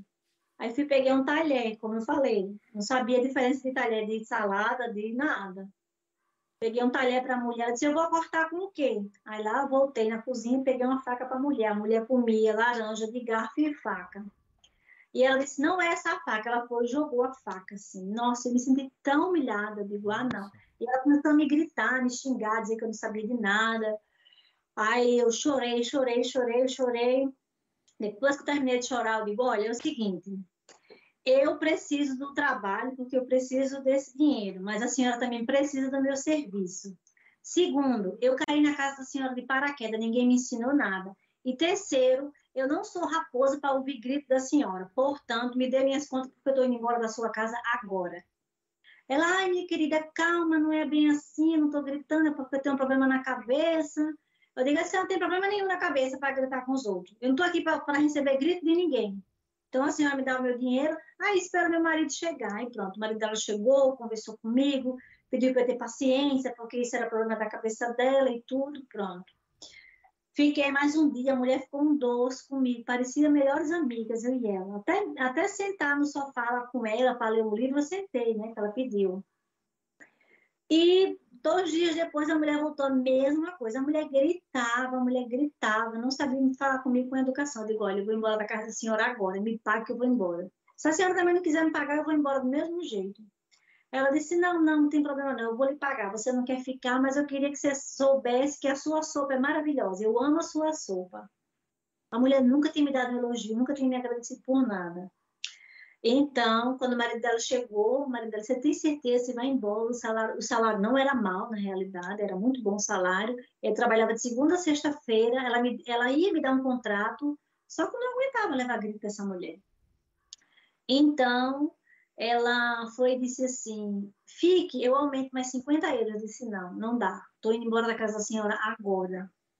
E o marido dela foi e me pagou, ele foi, eu trabalhei lá 23 dias, e eles me pagaram um mês fechado, né? disse, olha, eu vou lhe pagar um mês porque eu gostei muito, e eu vou confessar uma coisa para você, você foi a única pessoa que teve paciência com minha mulher. Nossa, disse, ficou 23 dias, imagina as outras pessoas, hein? Pois é. Aí pronto, vim embora, né? Foi uma das situações que eu me senti também muito, muito mal mesmo, muito humilhada diante dessa situação, né? Que eu nunca tinha passado por isso na, no Brasil, né? Eu digo, não. E as minhas amigas sempre me falavam, olha, Lu, não aceita levar grito de ninguém, não. Não falta com respeito com ninguém, responde com educação, mas não permita que ninguém grite com você, não. De forma alguma, não faz isso, não. Então, pronto, aí eu fui aprendendo, sabe? E outra senhora, outra senhora também que eu trabalhei, aonde ela ela também passou mal, porque eu não limpei um...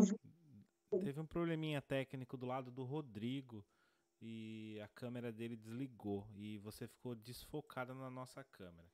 Vamos ver o que aconteceu aqui. Dá uma pausa de 5 minutos e a gente já volta. Você que está aqui na live, não sai não que a gente já volta. Só vamos ver o que aconteceu na câmera do Rodrigo aqui, tá bom? Até já.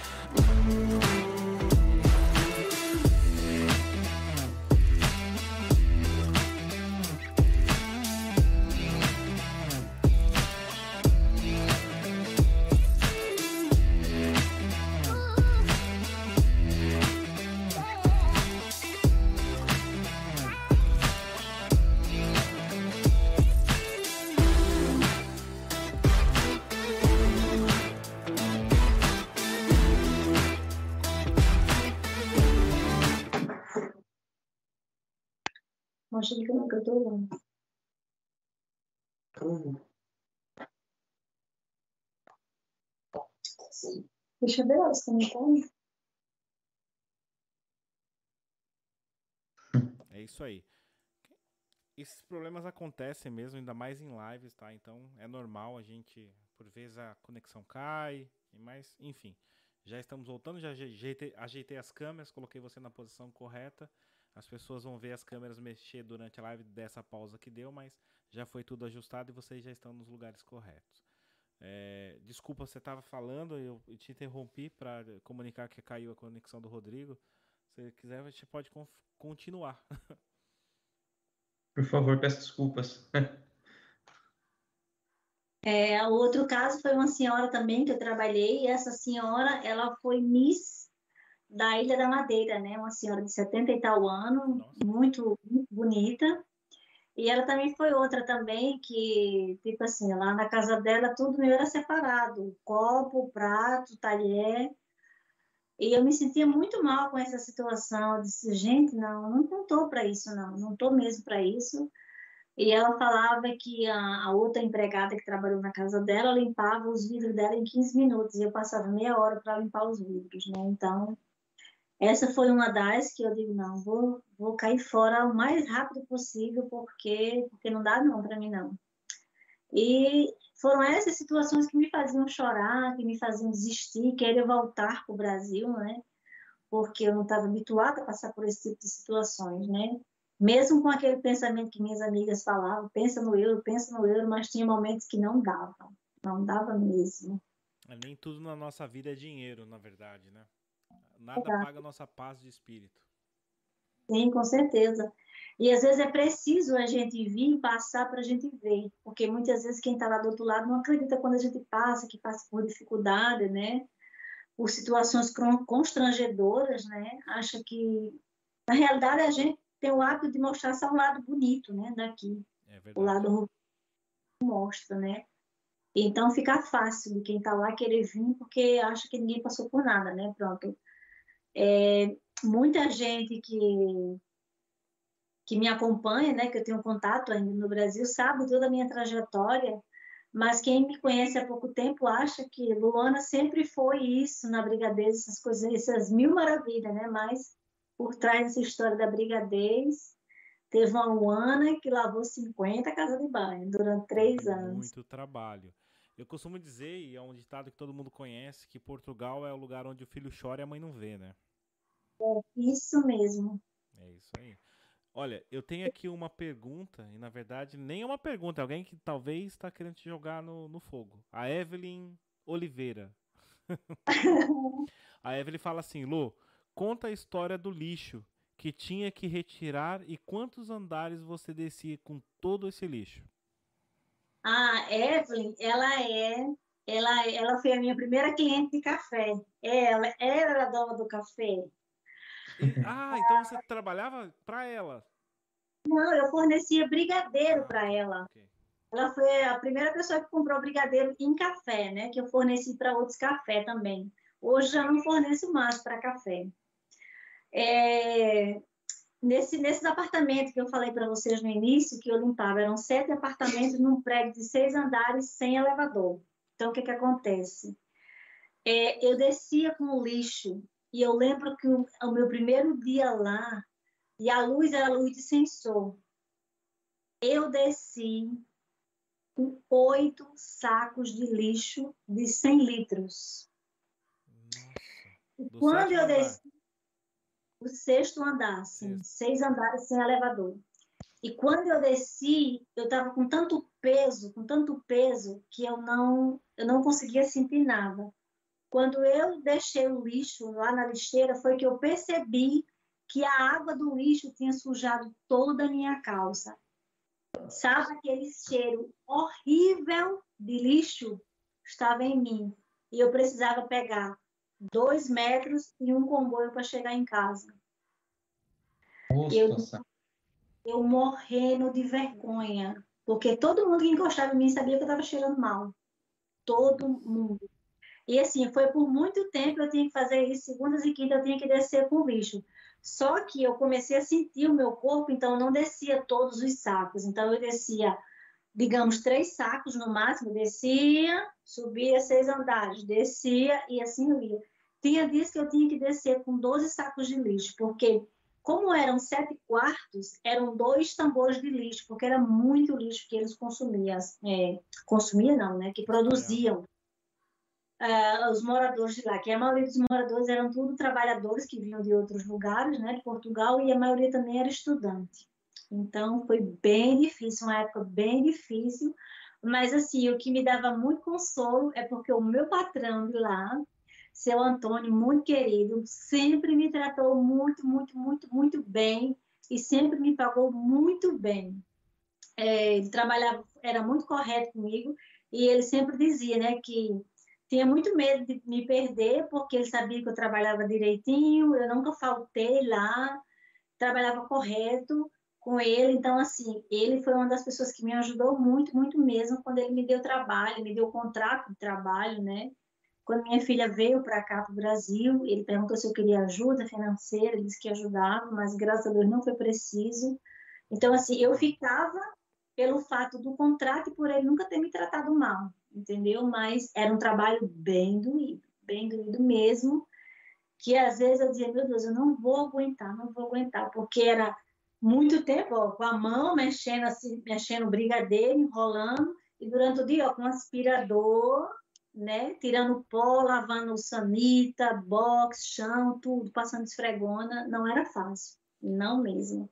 Você ficou quanto tempo trabalhando unicamente só na limpeza antes de começar com a brigadeiro? três anos. Ah, três anos que eu fiquei literalmente assim na limpeza, literalmente. Quer dizer, não, não, três anos não, quatro anos na limpeza, mas só que, só que assim, foi uma limpeza muito esporádica, mas a limpeza que eu confesso que foi de segunda a sexta-feira, os dias todos preenchidos foram três anos certinho que eram as casas que eu tinha toda preenchida, de segunda a sexta-feira. O meu primeiro ano era tipo assim, eu trabalhava numa casa assim, tinha dias vagos na semana, entendeu? Mas foi bem, foi bem doído, mas assim, me orgulho disso, porque eu conheci muita gente maravilhosa, minhas ex-patroas, as que eu consegui ficar esses três anos, foram patroas que agregaram na minha vida, eu conheci muita coisa, pronto, dessa casa, né, que eu fiz o aniversário, Lá eu aprendi a pôr mesa, lá eu aprendi como usar talher, eu aprendi a diferença de uma taça de água, de vinho, vinho tinto, vinho branco. Então, eu aprendi muita coisa. Eu não posso dizer que só foi o lado ruim pelo fato do trabalho braçal pesado, né? Tive outra também, né, foi Kátia, né, uma patroa também maravilhosa, que ela me ajudou muito, muito mesmo, aprendi muita coisa com ela.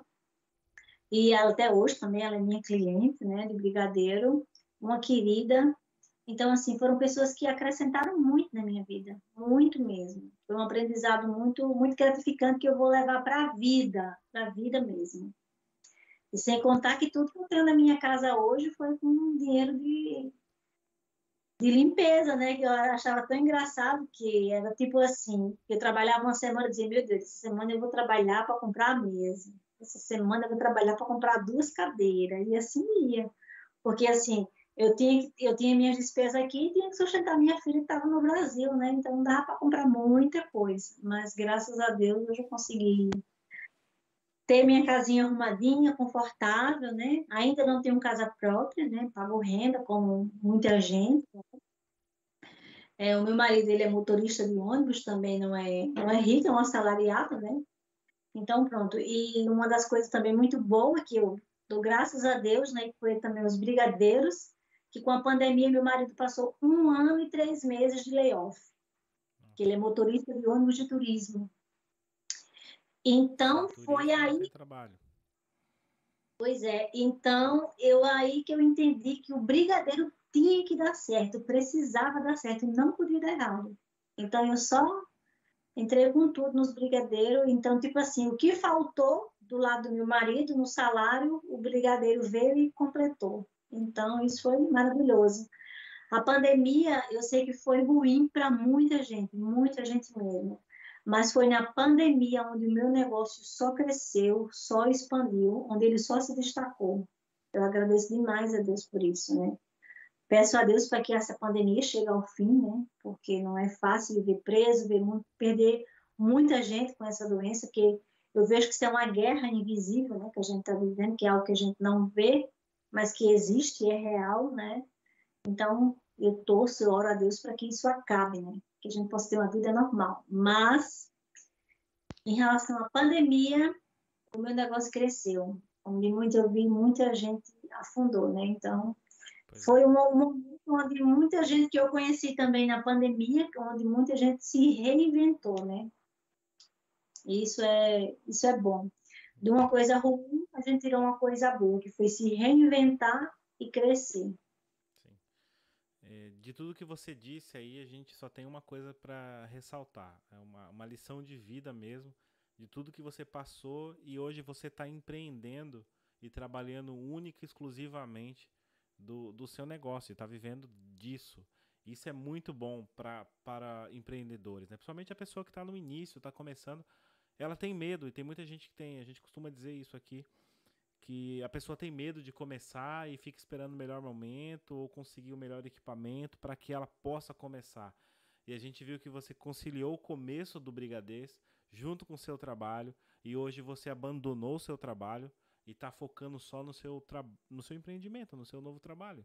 E isso é muito bom, é uma, é uma lição mesmo para todos uh, que estão aqui ouvindo isso. E parabéns por isso. Obrigada. É, é, é, como você disse lá no início, né, Luana? É, a gente tem que começar, né? Não estar pronto para começar, tem que começar. Né? Porque muita gente, é, e fica a dica para todos, assim, se você tem vontade de fazer alguma coisa, dá o primeiro passo, começa. Porque muitas vezes a gente vai esperar, como disse o Ronaldo, a melhor mesa, a melhor panela, o melhor. Não precisa do melhor, você precisa começar. A partir dali, as coisas tendem a, a seguir o fluxo natural. Né? É, pronto, eu penso dessa maneira e, e acredito que quem estiver assistindo e vendo e ouvindo posteriormente, que, que pô, vamos lá, vamos, vamos iniciar. Como a Luana disse, vai, só vai. É verdade. É assim, quando no começo, é, eu simplesmente comprei um leite condensado, comprei uma nata, um tablete de chocolate no Pingo Doce, né? Comprei um quilo de açúcar, que eu não sabia onde vendia granulado, né? E as forminhas eu comprei no chinês, porque até então não sabia onde vendia forminha. Então, a forminha do chinês, do brigadeiro, é muito grande, então eu tive que fazer um brigadeiro maior para poder fornecer para os cafés. E com o açúcar, muita gente às vezes diz, ah, eu não vou fazer brigadeiro porque tem que comprar granulado X, Y e Z. E com o açúcar, gente, com o açúcar, você consegue fazer do açúcar o granulado de muitos brigadeiros. Eu vou dar o exemplo do, do açúcar que eu uso aqui. Ele, ele é usado para fazer o brigadeiro de creme brulee, o brigadeiro de Romeu e Julieta, o brigadeiro de bem casado. Dá para fazer também o brigadeiro de chocolate branco, se não tiver o granulado, né? Para quem está começando e não quer e não quer investir. Dá para enrolar o brigadeiro de doce de leite, o brigadeiro de caramelo salgado, muita coisa, muita coisa mesmo.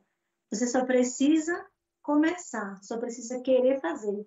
Uma frase que eu aprendi, que eu ouvi, né, é, que diz assim, que quem é bom em desculpa não é bom em nada. É verdade, né? Muito boa. Porque muita gente só sabe dar desculpa, né? Se sabotar. Ah, eu não faço porque eu não tenho uma panela boa, porque eu não tenho condições de comprar um chocolate bom, eu não tenho espátula, eu não tenho nada. Até hoje eu, eu levo meu para o workshop, né? A panela que eu comecei, que eu guardo ela de estimação. Ah, uhum. quando eu no quarto, né? Lá não tinha tudo, tinha que ser nosso, panela, tudo. Lá não tinha, ele não disponibilizava. E a panela, tipo assim, eu fazia o arroz para eu poder levar o meu almoço para o trabalho, lavava a panela para começar a fazer o brigadeiro. E até hoje eu tenho essa panela que eu guardo comigo, que ela faz parte da minha história. É, eu costumo dizer também que uh, o, nós mesmos somos responsáveis pelo nosso sucesso, né? Se alguém vai falar para você que você não pode atingir um objetivo, é você mesmo. Você auto se sabota para poder atingir ou não um objetivo, né? Eu quero ler aqui um comentário da Flávia, porque ela já mandou uma pergunta, mas você já respondeu é, falando sobre o, os quartos que você limpava. E a Flávia Mendes, ela fala assim que você nunca teve medo de enfrentar os seus desafios. E eu pego essa, essa, essa frase que ela colocou aqui e pergunto para você qual que é o próximo desafio, qual que é o next, next step aí para Brigadeiros? O que, que você pretende para o futuro? Olha, o próximo passo, né? Antes de tudo, antes que eu esqueça, eu quero mandar um beijo maravilhoso para a minha amigona. Ela hoje passou o dia, ela é minha amiga lá do, do supermercado que eu trabalhei de promotora de vendas. Ela passou o dia inteiro, ela passou o dia inteiro movendo o supermercado inteiro para estar tá aqui hoje nessa live. Mandou para todo mundo. Para todo mundo ela mandou. Amo essa, amo essa mulher, minha amigona do coração, Flávia. Um beijo Manda um beijo aí para todo mundo do açougue da loja 3, foi onde eu trabalhei. E respondendo essa pergunta, é assim, o próximo passo, né, assim, a gente está estudando isso, né, como eu falei, vou voltar a falar, não vou dar um passo maior que a perna. É o curso online, porque a procura tem sido muito grande, muita gente tem pedido o curso online, mas por que, que eu ainda não fiz o curso online? porque eu ainda não consigo abandonar a minha produção para me dedicar a um curso online, porque eu vejo que um curso online ele precisa de um suporte, as alunas precisam de um suporte. Então eu ainda não tenho condições de fazer isso. E eu não quero fazer um curso de qualquer jeito, eu quero oferecer o melhor. Porque assim como eu gosto de receber o melhor, eu quero oferecer o melhor. E o meu intuito é de eu estou fazendo essas formações, esses workshops, o meu intuito é de trazer essas alunas para mim, para que eu possa ter elas na minha equipe, para que possam ser o suporte do meu futuro curso online. Essa é a ideia. Então, é um dos próximos passos e também o ateliê, né? Está nos planos, são essas, são essas duas coisas. Se Deus quiser. Já, já são posições, são duas posições bem consolidadas, né? É, a partir do momento que você conseguir, na sua cabeça, o plano já está arquitetado, e, e, a hora que você conseguir meter em prática, tem tudo para alavancar ainda mais e, e, muito mais além daquilo que, que você está almejando nesse primeiro momento, né? Então, passo por passo, você vai conseguir colocar algo em prática que já está na sua visão e tirou da visão, já vai transformar no papel para meter mesmo em prática e, e, acredito que isso tem tudo para também alavancar ainda mais a brigadez, que é algo que vai agregar na empresa. E é importante, muito bem pensado. Pois é, essa, essa é a ideia, né? Então, trabalhar, vender muito brigadeiro para conseguir alcançar isso aí, se Deus quiser. Boa. Luana, você gostaria de deixar um recado aqui para os empreendedores, alguma mensagem que você gostaria de deixar? Sim, a, a, o que eu sempre falo, né, para as pessoas que às vezes mandam mensagem para mim é que assim, pare de desistir e aprenda a resistir. Isso é algo que todos nós temos que fazer. É a melhor coisa. Parar de desistir e resistir, resistir às dificuldades, resistir os não que a gente leva na vida, não é verdade? resistir às palavras negativas. Muitas vezes as pessoas dizem assim: olha, não vai não, não faz isso não, que isso não vai dar certo. Para, você está doido, você é louca, não faz isso não. Então, para de desistir, aprenda a resistir a tudo aquilo, a todas as palavras contrárias, a tudo aquilo que diz não aquilo onde você quer dizer sim. Então, isso é, é o meu lema, né? Pare de desistir e aprenda a resistir. Esse é a frase né, da minha vida. Muito, é, muito bonito mesmo. Então é isso, Luana. Eu quero, em nome do Liderando, agradecer a sua presença aqui hoje. Foi muito bom esse bate-papo, foi inspirador. Eu quero mesmo agradecer. Muito obrigado por dividir um pouquinho aqui da sua história conosco. Eu que agradeço a vocês, né? Quero agradecer a todo mundo que está aí até agora com a gente. Sim. Quero agradecer todos os comentários. Eu prometo que eu vou ler todos, todos, todos. Tenho um pouquinho de paciência, mas eu prometo que eu vou responder todos. Muito obrigada a todos vocês que estão aí. Eu tenho certeza que fazem parte da minha história, né? As pessoas do Brasil, que eu sei que tem gente aí, amigos de trabalho, vizinhos do bairro onde eu morei, lá na minha mãe. Eu sei que tem um grupo da família aí que está numa casa e todo mundo aglomerado, fazendo uma, tipo uma torcida aí. Nossa! dar uma foto aqui para mim já, todo mundo. Então, assim, eu fico muito feliz. Minhas clientes do Brasil, né, que eu recebi uma mensagem de uma cliente, que o nome dela é Cristina, e ela, ela, ela sempre me chamou de negona. É, ela dizia assim, Negona, eu vejo você lá na frente, tão feliz, mas tão feliz, Negona. E quando eu mandei para ela, né, nossa, ela chorou, ficou muito feliz, né? Eu tenho conquistado aqui em Portugal e eu sou muito grata, né, por ela ter acreditado, né, em tudo isso. É, e hoje, graças a Deus, estou aqui podendo compartilhar um pouquinho com vocês, né? Então, assim, é, obrigado por todos vocês que estão aí, que eu sei que tem amigas do coração. Eu não vou citar nomes, porque senão posso esquecer de alguém, mas eu sei que tem amigas do coração do Brasil, as daqui de Portugal também, que não são amigas, são as irmãs, que, me, que Deus me presenteou aqui, que cuidaram de mim, quando eu precisei de chorar, quando eu precisei desabafar, quando eu precisei de uma mão amiga, foram elas, né? Tanto as daqui como as do Brasil também. Então, muito, muito, muito obrigada a todos vocês. E mais uma vez, um beijo bem especial para o Açougue Nota 10, lá da loja que está em peso, em peso mesmo assistindo isso aí. Então, não posso esquecer que foi uma turma muito boa. Na época, eu trabalhei de promotora de vendas nesse supermercado. Muito obrigado. E agradecer também ao pessoal do Liderando.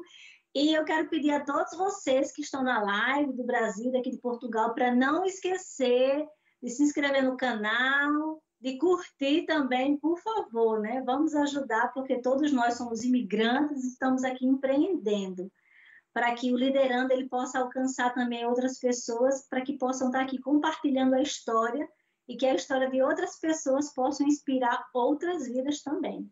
Tá bom? Muito obrigada. É isso. Rodrigão? Eu, só para concluir, também sigam aqui a página do Brigadeiros também. É, vão lá, curtam, é, vão, vão no Instagram dela, acompanhem o trabalho dela, que é maravilhoso e assim, é de comer com os olhos mesmo. E já o que eu tinha para falar, a Luana já falou tudo, que era para ir aqui embaixo se inscrever, curtir, compartilhar. Também temos Instagram, Facebook. Depois vamos colocar isso no, nas plataformas de áudio, que é o Spotify, Google e o Apple Podcast. E nos acompanhe, dê esse, essa força para o nosso trabalho, para a gente poder fazer mais conexões, que foi o que a Luana falou aí para nós durante a live.